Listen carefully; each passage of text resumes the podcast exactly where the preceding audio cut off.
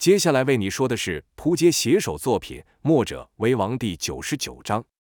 却说姚建轩将殷万清与南宫烈两人都困在云雾中。他听赵天烈说过，对手在这以寒冰镜制成的云雾中遇久，行动就会愈缓慢。厉害的是，中招之人却一点也不会察觉。想当初以秦鹿之强都没有发现，何况是殷万清与南宫烈呢？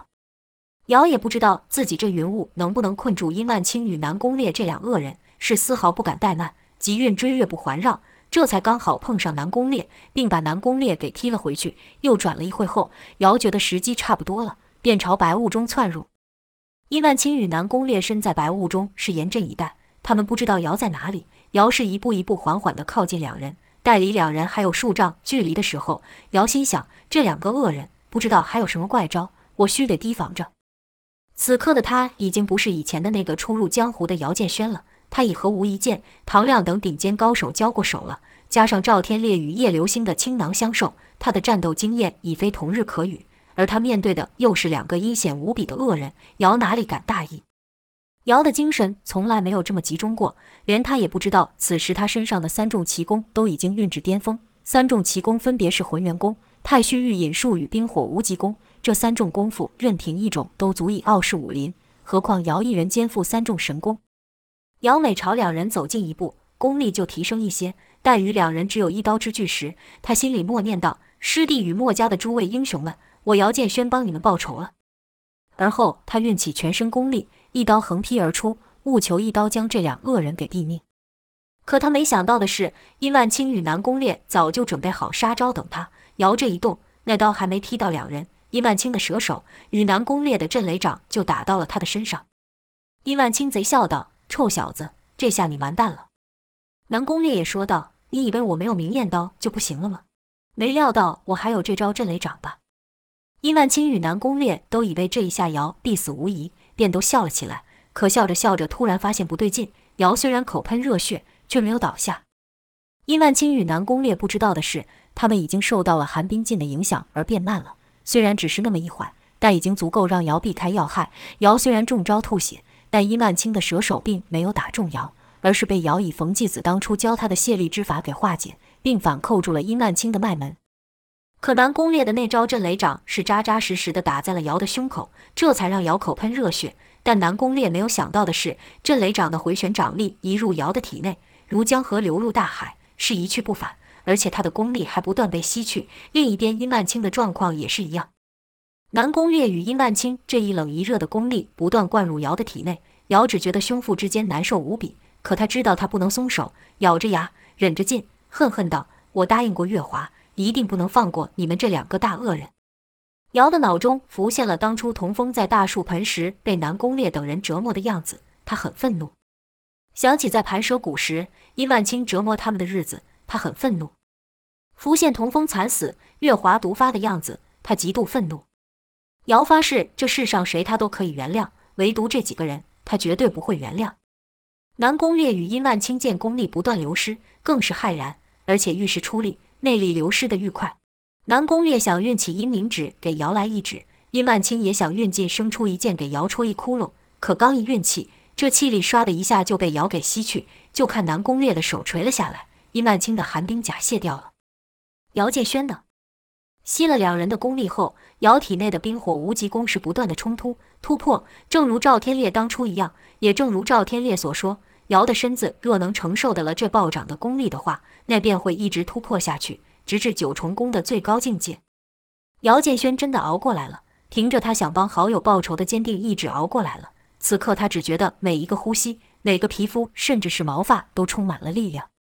姚稍一运气，全身气劲一阵，就将白雾给散了去。赵天烈与赵月华这才看到姚建轩站着，而殷万清与南宫烈两人是萎靡不振地倒在地上。赵月华这一高兴，突然便有了精神，说道：“爹爹，快扶我起来，我要看看他有多么威风。”赵月华刚一说完，姚就到了他的面前。姚的心中只有一件事，那就替赵月华解毒。姚想起当初燕霄与胡安以内力帮他们排出万蛇毒的事情。便如法炮制，瑶的手一碰到殷万清的寒冰剑，那寒冰剑就融化了，只留下了一点小小的伤口。跟着瑶就以内力灌入赵月华的体内。本来赵月华体内的寒冰剑，若遇上外力，便会立刻涌起对抗，可这次却没有发生。瑶的内力好像和赵月华融为一体，没多久就看赵月华的指尖落下点点的冰珠，那冰珠是淡绿色的，正是万蛇之毒。就看绿色冰珠愈来愈淡，愈来愈淡，直至最后一点被逼出体外。赵月华本来虚弱的身体，灌入瑶的内力后，也逐渐恢复了起来。赵月华问道：“你，你这是怎么了？”瑶回道：“我也不知道。”赵天烈也道：“师弟，你这武功可不是冰火无极功了。”瑶道：“师兄，那我这是什么？”赵月华道：“你运功给我看看。”瑶也想知道自己怎么了，便一言运功。这一运，就看他手上出现蓝色的火焰。赵月华惊道：“爹爹，这是怎么回事？”赵天烈也没有看过这种情况，大着胆伸手去碰。瑶担心道：“师兄，小心，我还不知道发生什么事。”可赵天烈的手已经碰上了瑶身上的蓝色火焰，发现这火居然是冷的。赵天烈也说不出话来。他这一生所献的奇闻异事不少，但他这师弟却是最出乎他意料的。顿了一会后，才听赵天烈赞道：“厉害！”厉害啊，师弟，你这确实不是冰火无极功，你已经超越了这门功夫了。赵月华恢复精神后，立刻想到一切都是被殷万清所害，提起白月剑就朝殷万清走去。姚问：“喂，你的中的蛇毒已经解了，还找他干嘛？”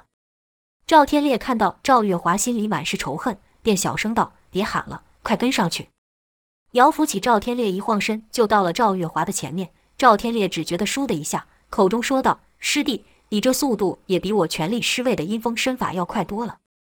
姚谦虚道：“师兄，你就别取笑我了，我都不明白到底发生了什么事，突然就变成这样了。”赵天烈道：“我不是早跟你说过了吗？当日助你调节体内炎阳劲时，我就感觉你体内不只有冰火无极功这两股冲突的力量，还有一股不下于这两道劲力的力量，而且很是浑厚。”遥想起来赵天烈当时所说的话，便接口说道：“浑元功。”赵天烈微一点头，笑道：“所以当时我才说你这招不是冰火无极功，应该叫做冰火浑元功。”瑶点了点头，也觉得赵天烈说的有道理。这浑元功可与任何一种内劲融为一体，也就是这样，适才瑶出手帮助赵月华驱毒时，赵月华体内的寒冰劲才没有生出反抗之力。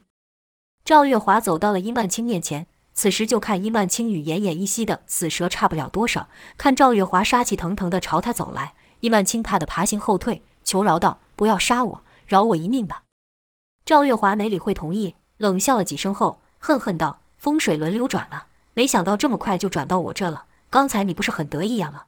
不是很嚣张吗？”跟着起手一剑就削破了殷万清的嘴，殷万清痛得嗷嗷大叫。赵月华余怒未消，继续骂道：“我说过，要让你这张臭嘴再也开不了口，本姑娘可不能言而无信呢。”跟着又一抬手。准备刺向殷万清时，瑶以两指捏住了白月剑，对赵月华微微摇头。赵月华怒道：“怎么？难道你还要救这个恶人？这家伙不但差点害死我，也差点打死你，而且还把莫文与童风都害死了。这种大恶人难道不该死吗？”瑶对殷万清心里也很恨，只是他知道殷万清功力全失，只怕是连普通人都打不过，以后要再行恶也不可能了。但要他为殷万清求情，那也是开不了口。便看向了赵天烈，赵天烈明白瑶的意思，他也不想爱女如此，便说道：“杀他容易，但脏了你的手就不划算了。”赵月华道：“爹爹，这人坏得很，什么事情都做得出来，早一日除去，便早一日解了这心头之患。”瑶说道：“你这么说是没错，但你想，这人仇家满天下，现在他武功又失，日后肯定只有被仇家追着打的份，保不定就活不过明日。不说别人，我叶大哥就与他没完。”赵月华心想：是啊，我这一剑杀了他，反而变成是帮助了他。照他说的，这臭蛇还不得整日提心吊胆，食不安心，夜不入眠，那才叫折磨。想到此，赵月华才说道：“确实不能让你死得这么容易，得让你在这世上多受点罪。本小姐也会时不时去探访你一番。”瑶这才松了手。其实瑶也知道殷万清武功全失，只怕活不过几天，殷万清的死是必然的。殷万清听得捡回一条命。是连忙磕头求饶称谢，瑶叹了口气，说道：“这家伙为了自己，真的是什么不要脸的事都做得出来。”赵月华瞥眼看到南宫烈，说道：“这家伙也不是好人，该拿他怎么办？”瑶看着此刻的南宫烈，心里却是同情他的，心想：这人一心一意只想重振他的家门，想出人头地，扬名立万，就像以前的我一样。只可惜他的路走偏了，我只不过是比他幸运而已，遇上了恩师，又有这么些好友陪伴。便劝道：“他也一样，不用我们出手，自有人收拾他。”南宫烈一听，大骂道：“你这什么意思？同情我？可怜我？这是对我最大的侮辱！我南宫烈不需要你们的同情，我武功不如你，输了就是输了，有死而已。赵天烈，你害死我爹，你现在假好心什么？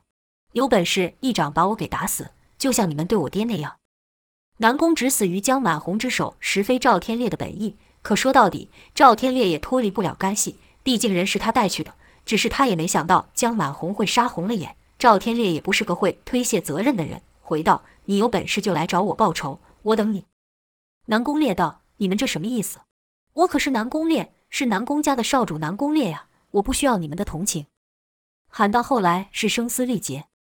赵天烈看了看南宫烈，那眼神比一刀杀了南宫烈更让他难过。那是同情的眼神。南宫烈要的不是同情，要的是解脱。现在这模样，要他如何面对西门锦、东郭醉与北凌英？现在他这模样，哪里称得上是四大世家之首？赵月华对南宫烈倒没有太大的仇恨，便没有朝南宫烈下手，只是问赵天烈：“真就这么放过他们吗？”听南宫烈不断叫骂，赵天烈便朝南宫烈打了一拳。即使赵天烈使不出武功，他这拳也是重得很。虚弱的南宫烈哪受得了，登时就倒了下去。赵天烈说：“让他们活受罪，不是比死了强。”赵天烈不亏是九黎之首，拿得起放得下。殷万清与南宫烈这两人已经不在他的考虑范围内，就听他把话题岔开，说道：“师弟，你现在觉得如何？”姚回道：“从来没这么有精神过。”赵天烈道：“好，我想请你帮个忙。”姚道。师兄跟我客气什么？有什么事吩咐就是了。赵天烈道：“我想请你帮几位叔叔一把。”听赵天烈这一说，姚与赵月华才将目光朝李密等人的方向看去。这一看可不得了，战况已然大变。九黎众人居然和刚才打得难分难舍的三家家主乌鸦刺客与骑兵一起在对抗另一批人。这批人是叶皇的追随者。这群人当初随着叶皇上九黎时，赵天烈已感觉不对劲。因为对方光是派出一个秦鹿，就把九黎的台柱都给打倒；叶皇更是只出一招，就把他给打倒了。这群人来的神秘，武功也高得离谱，无人晓得他们身后那乌泱泱的一大群人会有什么神通。原来，当姚建轩与赵月华对付殷万清的时候，战场上又出现变化，不只是原本在南方观战的叶黄等人出了手，连北方的项义也加入了战局。现在可说是四方混战。却说为何叶黄会突然出手呢？原来杨欣与秋莲的虫子大军在子泰等人挡住无一剑，齐军又把队伍后撤后，杨欣与秋莲就无法再驱虫前进。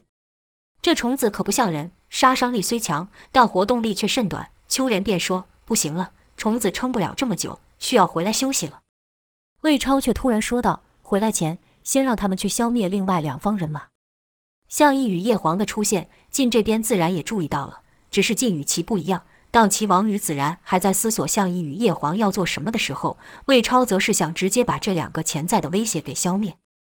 毕竟他们的立场与其不同，他们是天下的王者，对晋而言，项义、叶皇与齐王没有什么不同，都是要挑战他们的人。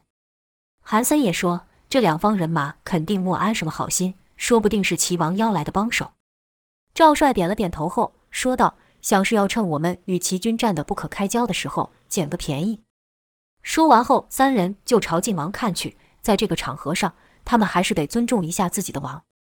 晋王本就想借由此战提升自己的地位，现韩魏赵三人都得听自己的。晋王这心里可得意了，心里暗道：你们果然还是得听我命令，我才是一国之君。便摆了个架子，说道：“三位大人说的不错，正所谓来者不善，善者不来。这两方人马既不出手相助，那肯定就是会对我们不利的，还是趁早除去了好。”就命令杨新宇秋莲将前进不了的虫子分成两半，一半朝向义攻去，一半朝叶皇飞去。向义与身后一众墨家军看到晋国使出虫海大军攻击骑兵，也是一愣。他们虽然个个身经百战，什么陷阱和古怪的兵器没有见过，但驱虫攻击还是第一次遇到，心里都想：这虫子要是朝自己攻来，那可怎么办？我们抵挡得住吗？就看许多人摇了摇头，心道：要是数十只，那还有可能。这几万只的哪能全部挡下？这些以一挡百，天不怕地不怕的墨家军第一次感到害怕了。除了项义、胡安等几个墨家高手可以像子泰等人这样以浑厚的内力护住自身，其他人可做不到。恐惧是传染的，一人感到害怕，旁边几人也就有这样担心。项义也感受到了身后墨家军信心有些动摇。项义说道：“你们害怕了吧？这不怪你们，敌人这招确实是厉害。但你们还记得我说过的话吧？我说过，有我在的一天，你们不必和以前一样犯险，所有的危险都由我来抵挡。如果连我都跨越不了那些实现太平的阻碍，我怎么会要求你们与我一起送死呢？”说完，就看项义双手一张，十个巨大的人偶在众人面前围成一道人墙。项义又喊道。我没有倒下的一天，就不准你们倒下。不将这些乱世的源头给驱除殆尽，我们便不会停止。我们是墨家军。项义这一番话让众人重新燃起了信心，纷纷说道：“对呀，有首领在，我们绝对不会输的。怕什么？我们是墨家军啊！”首领说的没错，区区小虫算什么？想当初我一人殿后，面对数百个敌军，还不是把他们都打退了？我们是墨家军的。对，论防守，天下间没有人是我们的对手。说进攻，我们也是战无不胜，攻无不克。众人斗志又燃烧了起来。除了原本像高印这样的主战派，原本的墨家弟子在项义的带领下也有所改变。项义与燕霄不同，燕霄是被动的，他希望借由他的付出，一点一滴地感化世人，让世人认同他的理念，最终建立起一个人人有爱互助、没有战争的大同世界。但项义不同，他也想建立起这样的世界，但他不认为现在这些充满野心。互相争斗的诸侯可以改变。项义认为他们根本不配活在他的大同世界，这些人都是害死他胞妹项妍的凶手，没有资格享受和平的果实。项义认为，要想实现理想，第一步就是将旧恶除去，所以他不断地在墨家子弟面前展现力量。他要让他们相信，当他们转守为攻后，能做的事情将比从前更多。当墨家军在呐喊的时候，低沉的嗡嗡声也愈来愈近，虫子大军来了。就看项义站到了人偶前面，项义都站出去了。就听项义对胡安等人说道：“你们打了一辈子的仗，这样的对手还是第一次遇到吧？”项义突然笑了起来，说道：“这才叫做班门弄斧，雕虫小技呀！”笑完后，一运气，强大的气场瞬间暴涨，扩展到其他周围数丈的之大。儒门的子泰能以浑厚的正气抵挡虫军，项义自然也可以。而且项义的内力比子泰等人是更加雄厚。甚至比燕霄还要厉害。毕竟项义是一人独自在地底道里修炼，无世俗琐事的打扰，可说是无时无刻都在练功。项义这一运劲，立刻引起了场中激斗中六人的注意。无意间与子泰等人均想，这人的武功好厉害，墨家什么时候出了这样的人物？项义这一发力，胡安与王离等人自也不会落后。在墨家一众高手下组成的气墙下，虫子也是一碰就碎。但虫子大军厉害之处就是数量极多，项义等人的气墙只能笼罩他们周围，不可能全部人都保护住。许多虫子绕过了他们，朝身后的墨家军攻去。这时就听呼呼声大作，项义操纵十几具乌金色人偶，同时舞起了手中兵器。这些人偶不但高人一等，手上的兵器也比平常的大上好几倍。岳长山出场时所带的板门大刀已经够大了，但与这些人偶相比，就是小巫见大巫了。这些人偶将手中兵器一舞动起来，就形成了一个带有极强吸力的旋风，将虫子都吸了过去。就听擦擦擦声响不绝于耳，人偶下方不断掉下虫子。虫子不怕死，依旧前仆后一个接一个冲去。人偶不会累，手中兵器始终舞得飞快。这一架打起来也算是天下奇事。照着情况发展下去，虫子大军只有被人偶歼灭的份。被人偶与项义等人保护的墨家军见状后，士气更是高涨，齐声高喊道：“墨家军万岁！墨家军万岁！”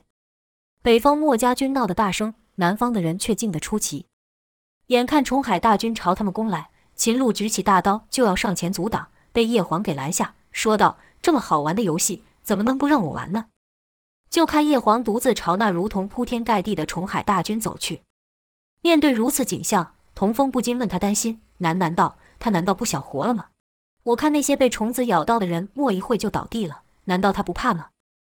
而这些跟随叶黄的人也一点都没有要上去帮忙的意思，还是那模样，红着眼，握紧兵器，口中不断喃喃道：“是时候了，主人说过，是时候让世人看到我们的力量了。”童风就觉得这群人好像看什么人都是仇人。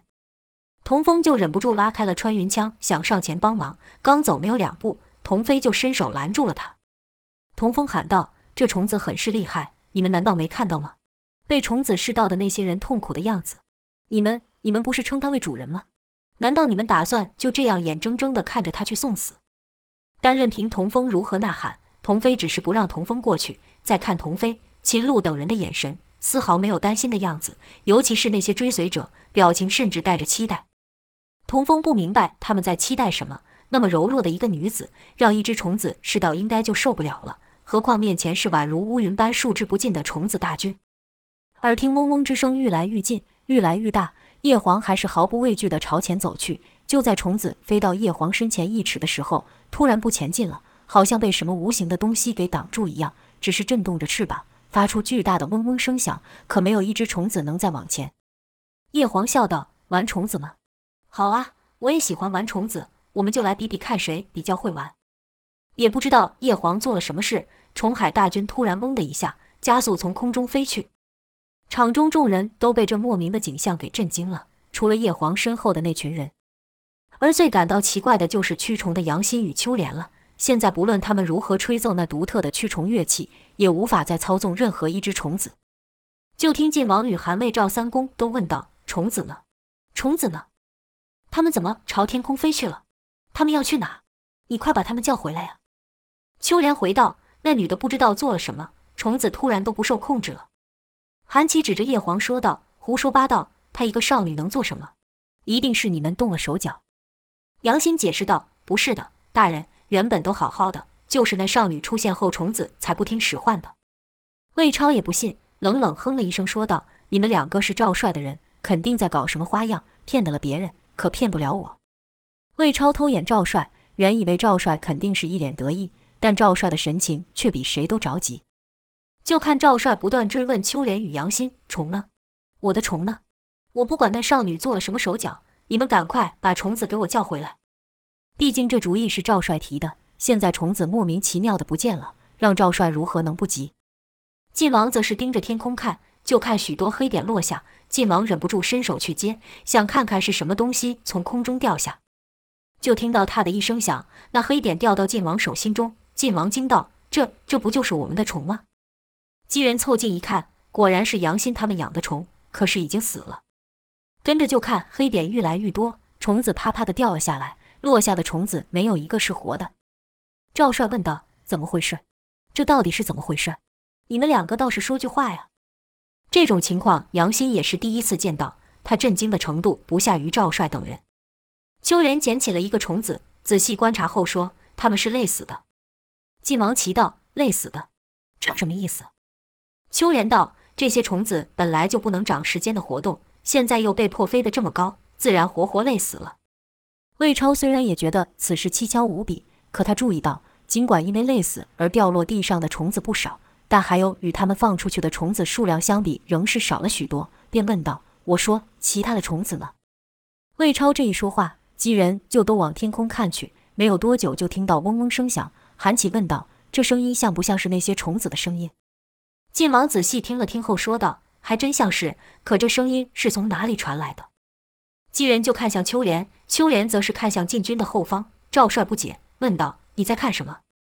秋莲以颤抖的声音说道。虫子从我们后面来了，晋王等人大惊道：“你说什么？”耳听嗡嗡之声愈来愈大，几人都盯着队伍的后方看，就见一团褐色虫云从队伍的后方出现。晋王大叫道：“这这是怎么回事？”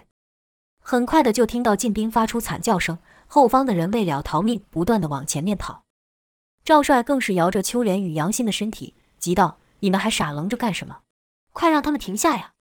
可任凭秋莲与杨欣如何吹奏声音，也无法再操纵任何一只虫。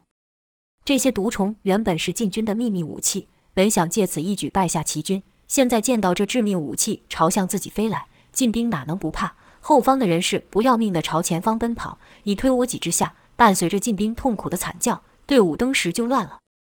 见到这一幕时，晋王等人都傻住了，有那么一时间，好像木头一样，不知该如何是好。只是看着自己的人马一队一队的倒下，就听秋莲喃喃道：“必须想办法杀死这些虫子。”这一句话虽然说的不大声，但却点醒了等人。就听魏超大喊：“对对，油，用油！”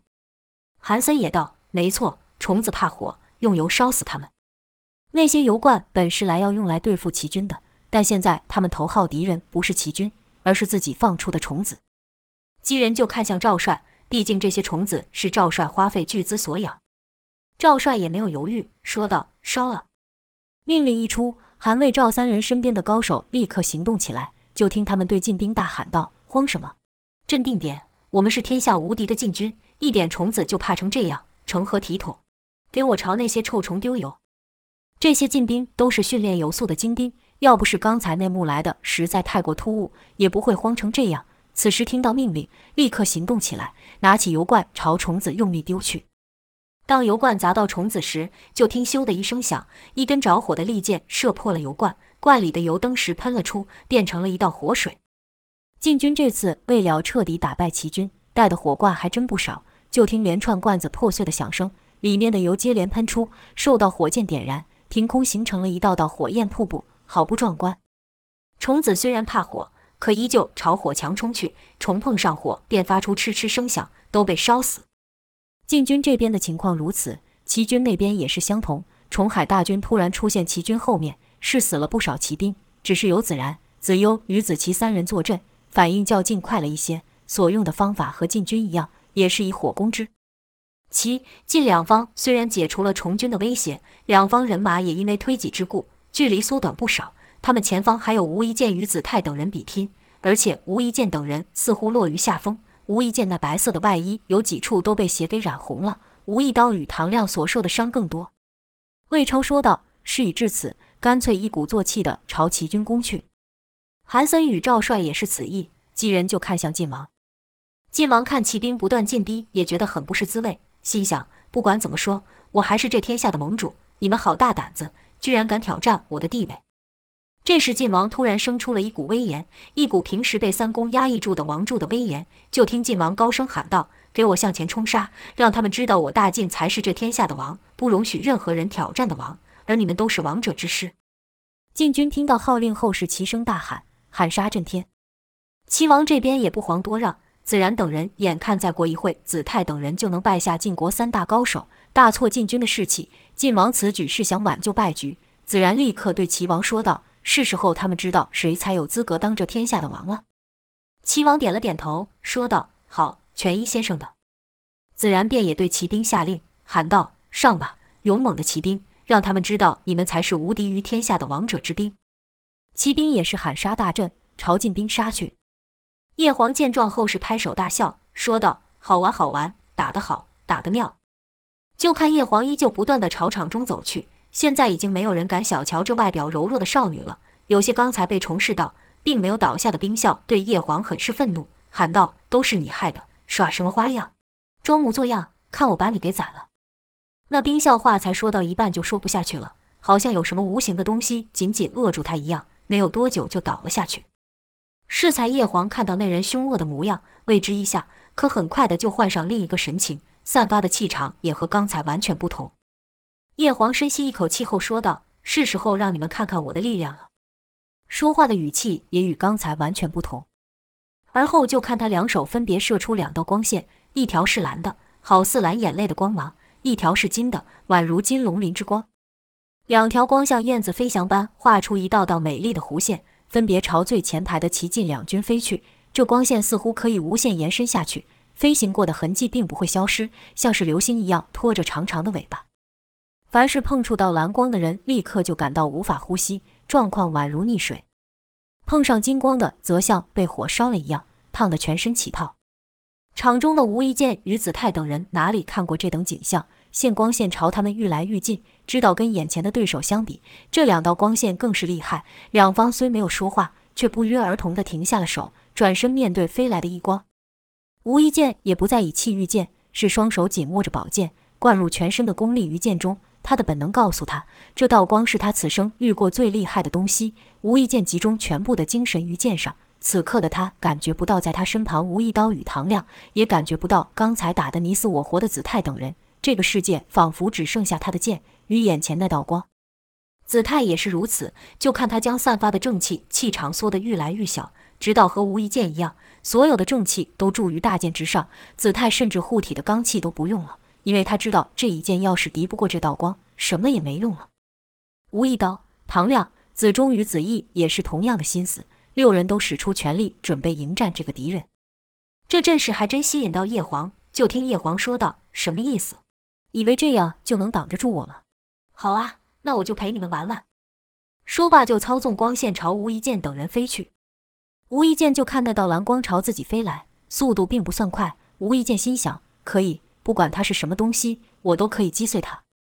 眼看蓝光到了吴一剑面前三丈、一丈，吴一剑还没有出手。吴一剑不愧是晋国第一高手，在这种情况下，他居然还沉得住气，因为他知道机会只有一次，他要一击得胜。蓝光离他的剑尖到了一尺，他还在等。一直到距离只有一寸的时候，无意剑全力刺出。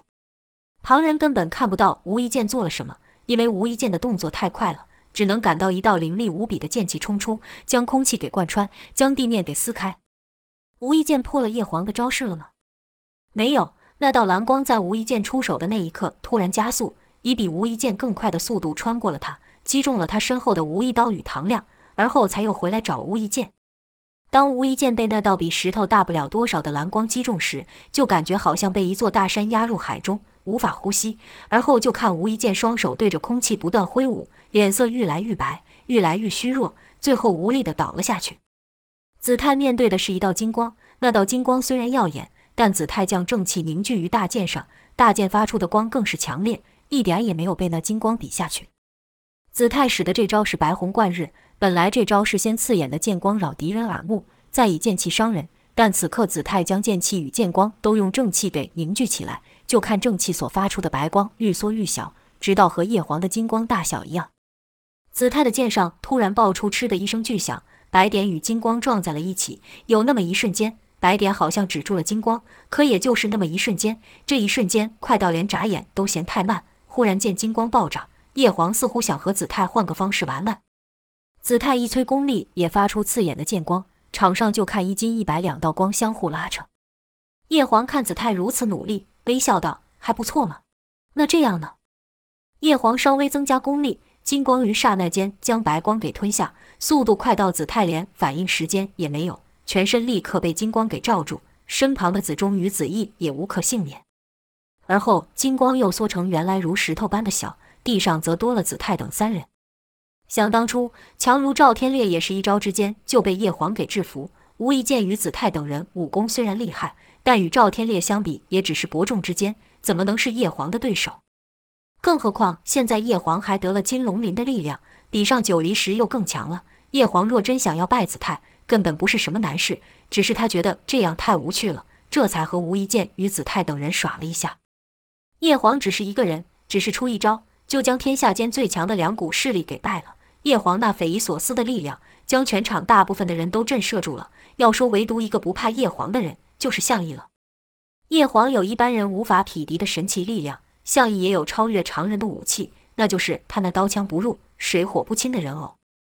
其晋两方受到重创，本来是墨家军进攻的大好机会，可面对叶黄，项羽一时间也不知道该怎么应对。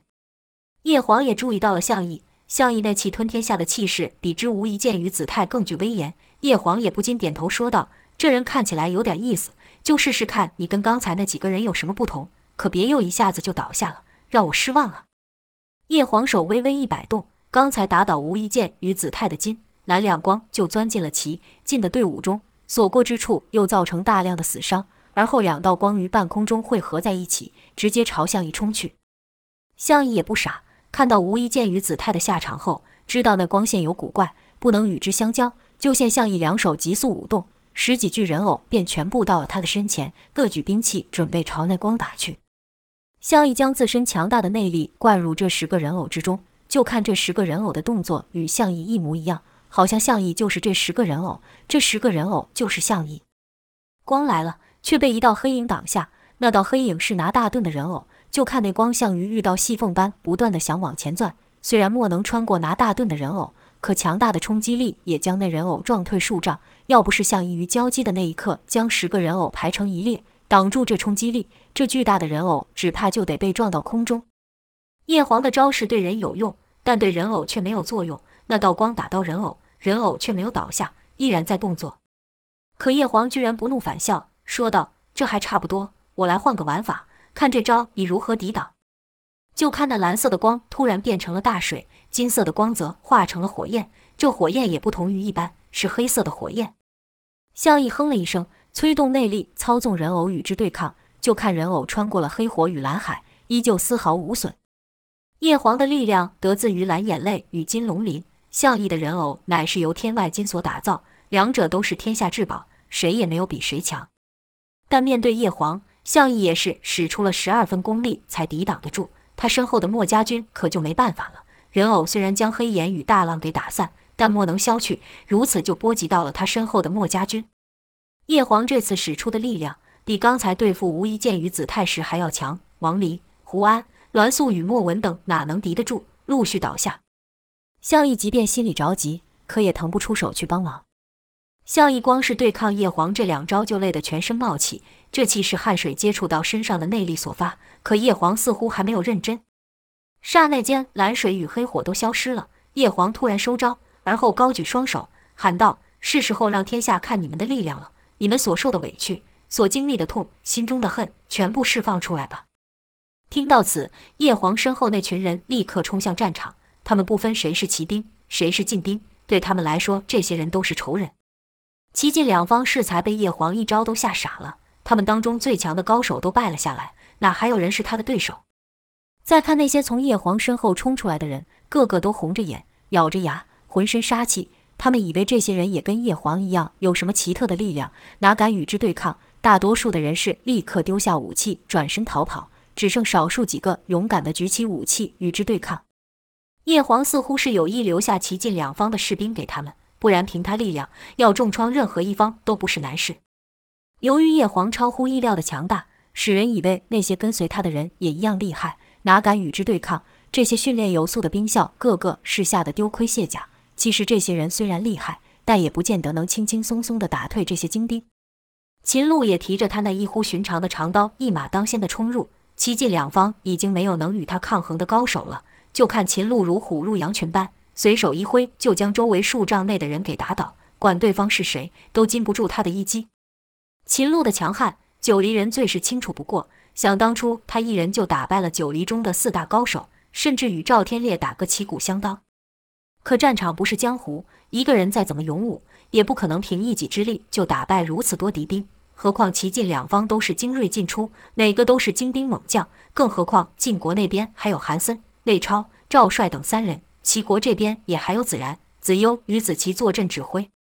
尽管前台兵校败退了下来。但子然等人很快就瞧出了破绽。这群神秘高手，除了叶皇与秦鹿外，其他人虽然也是厉害，但还不到不可抵挡的程度，便稳住了败退之势。跟随叶皇的这些人，要论武功的话，一百个兵校加在一起都不是他们对手。秦鹿更不用说了。可他们不懂战场是瞬息万变的，就看那些刚才被他们打退的敌兵，突然一团团聚在一起。他们笑道：“一群脓包聚在一起，还不是脓包，有什么用呢？”他们不明白，借由阵法上的配合，可使兵校发挥出数倍的力量，甚至能以少胜多。双方再度交锋，叶皇的人就感到有些不对劲。明明眼前这些人都不如自己，怎么聚在一起后形势就逆转了？好像往哪看都是敌人，四面八方都是利刃。但是这些人不会害怕，他们依旧往前冲，大喊道：“就是像你们这样的人害了我的家人，这次我不会再逃了，我终于可以替他们报仇了。”说罢，便运起了恨意心经的内功，力量瞬间暴涨，强大的力量突破了阵势的一层。可等待他们的是更多的敌人，更多的兵刃。就看他们的脸上笑了，继续朝敌人冲去，直至看不见身影。秦鹿也是如此，只是他武功太过高强，尽管被阵法给困住，一时三刻不会败。敌军如潮水一样不断地涌上，秦鹿则像块岩石般将涌来的潮水都撞得四散。叶皇看他的人马受阻，便立刻分力去搭救，从身上发出数道光线。齐晋的阵法能挡得住人，可哪能挡得住叶皇这神奇异常的光？就听叶皇喊道：“你们是不可能挡住我们的，我们要让你们尝尝你们加诸在我们身上的痛和我们所蒙受的冤屈。”童飞说过，恨是一个强大的情绪，且极具感染力。叶黄的话再度激发了追随者的力量，加上叶黄所使出的黑岩与大水，瞬间又将战局给逆转过来。与此同时，叶黄对项羽的攻击也没有停止。项羽的人偶虽然不会坏，但项羽的内力却有些不济了。他身后倒下的墨家军也愈来愈多。童风看着眼前一幕，是完全傻住了。原本他是担心叶黄带着他的追随者上战场送死，但现在他更应该担心的是叶黄与他的追随者将所有人都给害了，包含那些如同他亲人般的墨家人。童风眼睁睁地看到王离、莫文、胡安与栾素一个个痛苦地倒下，喃喃道：“够了，已经够了。”此时，叶黄的追随者与秦鹿都上了战场，叶黄的身边只剩下童飞与童风。就看童风不由自主地走向叶黄，他想阻止他，可在看过叶黄那份压倒性的力量后，他知道自己与叶黄差太多了。但童风还是想要阻止他。就看童风双手紧握穿云枪，这是燕霄留给他的武器。燕霄以这枪救了无数的百姓，打退无数的强敌。尽管势力如何的悬殊，局势如何危险，燕霄都不会退却。现在这把枪在童风的手上，童风虽然也怕得要死。毕竟没有人在见识过叶黄的力量后不感到惧怕的。童风手在抖，脚也颤得厉害，但他还是朝叶黄走去。叶黄的身旁还有童飞，童飞的武功也比童风高出许多。童风知道自己根本不是这两人的对手，但他还是前进了。每靠近一点，童风就感到离死亡愈来愈近。他甚至感觉不到自己的心跳。这次的感觉比上次出手介入项羽与童飞战斗时更加强烈。那时，项羽与童飞的所散发的强大气场，童风一闯入就有濒死之感。但这次他只是靠近叶黄而已，那份感觉就出现了。而且这次不一样，童风知道自己此举无异于飞蛾扑火，但他还是往前又进了一步。此刻的叶黄正在笑呢，看着眼前这无法用言语形容的惨象，耳中听着敌人的哀嚎声，看着他跟随者如愿以偿的样子，叶黄笑了。叶黄根本就没有注意到童风。毕竟，像赵天烈、吴一剑、子泰、项羽这些当世顶尖的高手都不如他，他何必花费一丁点的心神去注意这个不起眼的少年？更何况童风是他的心腹，童飞的儿子。叶黄没有注意童风，童飞却注意到了。就看童飞面无表情地看着童风，似乎在警告童风停下来，不管童风想要做什么。童风被童飞这一看，忍不住停下了脚步，而后就看童飞伸手抓住了穿云枪，童风以为自己就要死了。可他却感受到浑厚不绝的力量从枪上传来。童风不解，看着童飞，童飞还是那样面无表情，但他强大的内力却不断地灌入童风体内，直到童风承受不住，体内的力量充沛得像是要炸开了一样。童风脑中突然有一个念头：爹这是要害我，爹是想阻止我才这么做的。不行，不行，我不能就这样死了，我要阻止他。童飞似乎也感觉到了童风的异常。居然是急催内力，让童风更加难受。童飞的力量太强了，童风又没有像姚建轩一样练成太虚御引术，根本吸纳不了童飞源源不绝的力量。童风感觉自己就要死了，这一刻他动起来了，上前踏了一大步，以全力使出乾坤劲，穿云枪朝叶黄急刺而去。童风不知道的是，当他踏出那一步时，他的干天功又有突破，达到干天功的最高境界无双，这境界连燕霄都还没达到。这一瞬间，童风就感到身边的一切静止了下来，连声音都消失了，每个人都跟雕像一样僵住，连在他面前的童飞也一样，好像置身于另一个空间中。这里只有他和叶黄。童风知道要阻止叶黄，只有这一刻。眼看穿云枪要刺到叶黄的时候，叶黄居然动了，他像童风一样能自由地活动。叶黄转身对童风问道：“你想要伤害我？”童风道：“我我并不想。”叶黄道。但你的动作和你说的不一样，你还是一样口是心非。童风道：“我只想阻止你继续伤人。”叶黄问道：“阻止我？为什么要阻止我？难道你认为我做的不对吗？难道你还不了解他们所受的痛苦吗？难道我们就应该逆来顺受吗？我做错了什么？为什么他们要这样对我？他们打我、骂我，不让我吃饭，他们说我不听话。”叶黄说到后面，口气又变，变得像是个小女孩。一个受尽委屈的小女孩，童风不明白叶黄在说什么，但此刻在他眼前的叶黄是这么的惹人怜爱，童风那枪哪里下得了手？童风被搞混了，眼前这个叶黄真是那个杀人不眨眼的叶黄吗？再说叶黄武功这么高，谁又能伤害他呢？童风忍不住问道：“你说有人想伤害你，他们是谁？”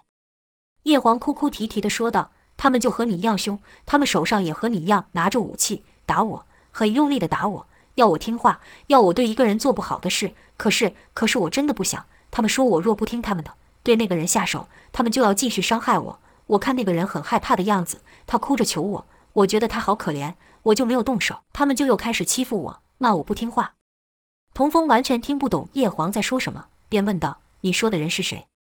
叶黄道。他们有好多人，都是我们家的人。童风问道：“他们是你的亲人吗？他们怎么不好好爱护你，反而逼你做你不想做的事？”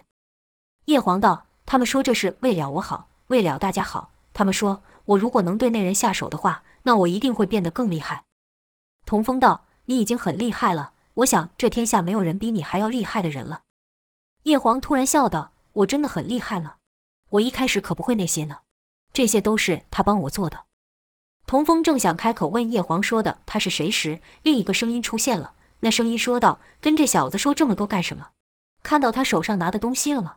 那东西叫做枪，他想要拿那枪伤害你。你如果不想挨痛，就要先打倒他。”这声音极具威严，和刚才的叶黄完全不一样。不知道什么时候，童风眼前又出现了一个叶黄。这个叶黄看起来高大了许多，就像秦鹿一样，但长相还是和刚才那少女一模一样。童风看着两个叶黄。惊道：“你怎么变成两个人了？”没有理会童风的问题，那较为稚嫩的叶黄说道：“但是他看起来不像是坏人。”大叶黄回道：“你看得出谁是坏人，谁是好人吗？不是坏人，他会拿枪指着我们。”童风道：“我只是想阻止你们继续伤人，你们已经伤了很多人了，我的朋友也都被你们给害了。”小叶黄说道：“我们真的伤了你的朋友吗？”大叶黄则道：“那是他们活该，不自量力，怪得了谁？”童风被眼前这景象迷惑了，问道：“这到底是怎么回事？他是谁？”小叶黄说：“他是好人，我被欺负的时候都是他帮我的，帮我挨打，替我受苦。”大叶黄道：“他不会懂的，不用和他说这么多。我和你说过多少次了，这世上的人都很邪恶，他们表面上都说得好听，但心里会想的都是坏的事情，就像他一样。”说着便朝童风一指，而后说道：“你说他看起来像是好人。”但他手上却拿着锋利无比的枪，他口口声声说要救人，其实是想要害你。你要记住我说的话，不能相信他们。这些人都是披着羊皮的狼，不能给他们一点机会。要在他们害我们前，就先动手消灭他们。小叶黄道：“可是他说我们伤了他的朋友，我们有吗？”大叶黄摸着小叶黄的脸，温柔地说道：“我所做的一切都是为了保护你，你只要相信我就好了。我不会让任何人欺负你。好了，接下来就交给我吧。”你不需要看到这一幕。小叶黄点了点头后，就渐渐消失了，像云被风吹散一样消失了。大叶黄对童风说：“你骗得了他，却骗不了我。你和他们都一个样，我不会再让你们欺负他的。”说着，就看大叶黄就把手抬了起来，而后说道：“给我消失吧。”大叶黄本来是想发出那会伤人的光，把童风给了结，可现在却使不出来。大叶黄奇道：“这是怎么回事？”大叶黄稍一定神。童风觉得所有的感觉都回来了，自己和叶黄的距离还是一样，可童飞却倒在了地上。更神奇的是，他的恩师冯继子出现在他面前，和其他几个穿着道服的人围住了叶黄。